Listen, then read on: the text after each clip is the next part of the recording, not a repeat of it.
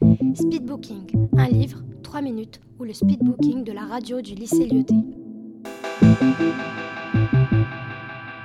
au Maroc dans les années 30. Et son père se retient. Alors que d'habitude, il regarde les films. C'était sur la Seconde Guerre mondiale. Mais euh, ça se passe pendant la, juste après la Seconde Guerre mondiale. Et pendant. Alors moi, il y a vraiment trois points qui Et euh, par rapport à ce un jour, Bah, tout d'abord, on a l'écriture. Donc, Drish Alors bonjour à tous, aujourd'hui je vais vous parler du livre que j'ai lu qui s'appelle La civilisation ma mère et qui a été écrit par euh, Drish Raby. Je vais vous donner un petit euh, résumé tout d'abord. Donc c'est l'histoire de deux fils dans le Maroc des années 30 qui nous racontent l'histoire de leur mère qui est passée d'une femme bah, peu instruite, un peu ignorante, euh, une femme qui n'est jamais allée à l'école, bah, à une femme très cultivée, qui lit, qui se bat, qui est très indépendante. Donc, moi, il y a vraiment trois grands points qui m'ont vraiment beaucoup plu par rapport à ce roman. Donc, tout d'abord, on a bien sûr l'écriture. Euh, Drish Raby, c'est un grand auteur et ce n'est pas un grand auteur pour rien. Il a une écriture très belle et je pense que pour les gens qui aiment la poésie, c'est magnifique. Je vais vous lire un petit extrait.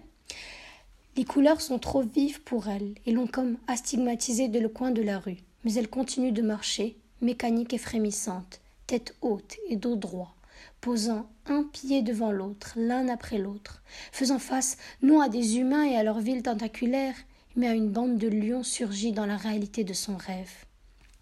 Donc ça, c'est euh, quand leur mère sort dans la rue pour la première fois depuis plusieurs années.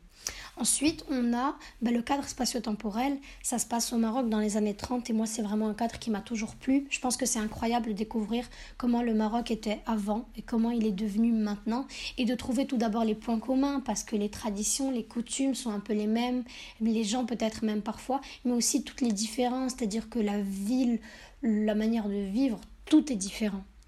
Ensuite, le troisième point, ce serait les personnages. On a ici deux fils et leur mère, et ces personnages sont tellement attendrissants et on s'attache tellement facilement à eux. D'un côté, la mère est la mère est, d'une naïveté, mais en même temps d'une lucidité incroyable, et ses fils l'aiment inconditionnellement. Et je pense qu'aujourd'hui, moi, j'arriverai pas à trouver des fils qui aiment leur mère autant et qui pas une seule seconde ne l'ont méprisée ou ne l'ont critiquée. Donc voilà, ça c'est les, trois points que, que j'aime énormément pour ce livre. Et je pense qu'aujourd'hui, voilà, on est en 2018 et euh, bah, vous autour de moi, vous avez tous entre 13 et 14 ans.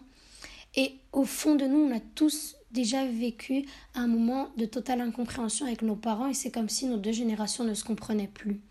Lire ce livre m'a fait réaliser que on peut se comprendre que même si on a quoi 30 ans d'écart, on peut se comprendre, qu'on peut essayer de communiquer, de se parler, qu'aimer nos parents c'est pas si compliqué et que leur apporter l'amour et l'affection qu'ils méritent, bah c'est vraiment vraiment très facile.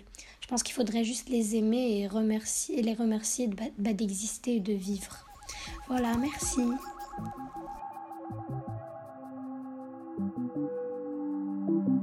Speedbooking, un livre, 3 minutes, ou le speedbooking de la radio du lycée Lyoté.